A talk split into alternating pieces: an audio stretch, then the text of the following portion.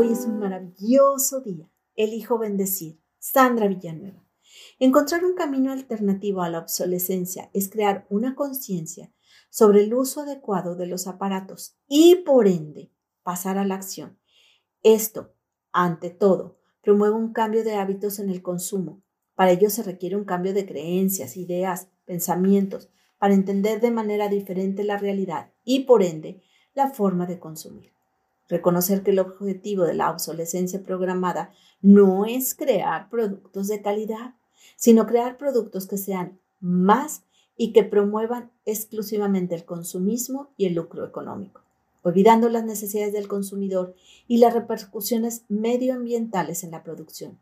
También olvidando las consecuencias que se generan desde el punto de vista en la acumulación de residuos y la contaminación de todo este consumismo.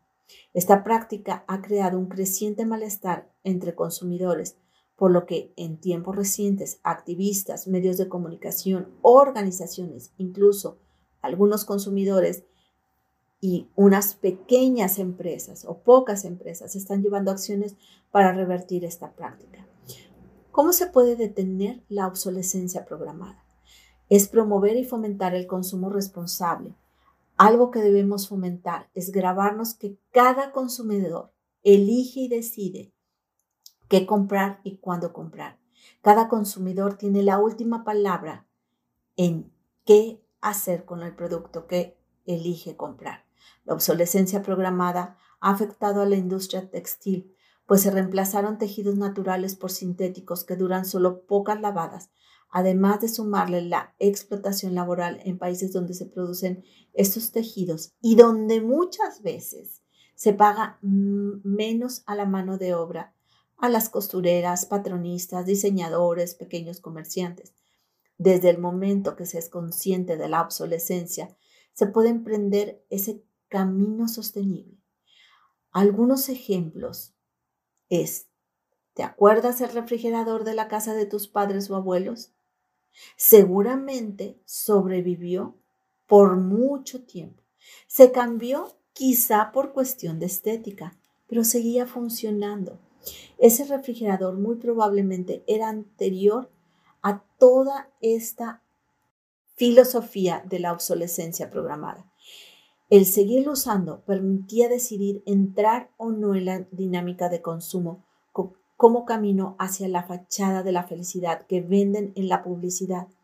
Tener este refrigerador que funciona, aunque no esté de moda, ayuda a decidir cambiarlo o no, solo porque esté fuera de moda, es darles a los fabricantes la posibilidad de elegir por uno, no tomar acciones. Apliquemos la economía circular, es el remedio a la economía lineal. ¿En qué consiste? Parte de las tres R's que tanto escuchamos.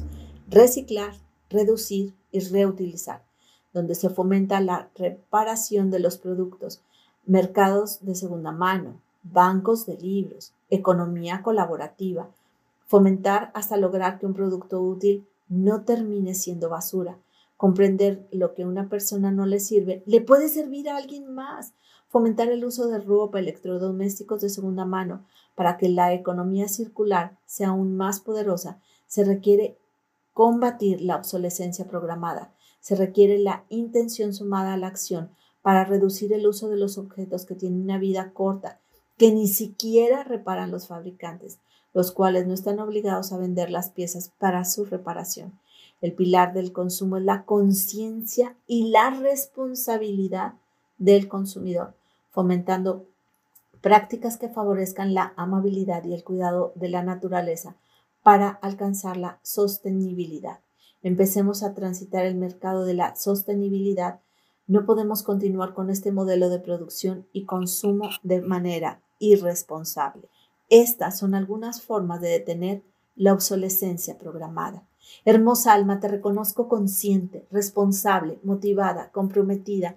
Te mando un fuerte y cálido abrazo. Sandra Villanueva. Yo estoy en paz.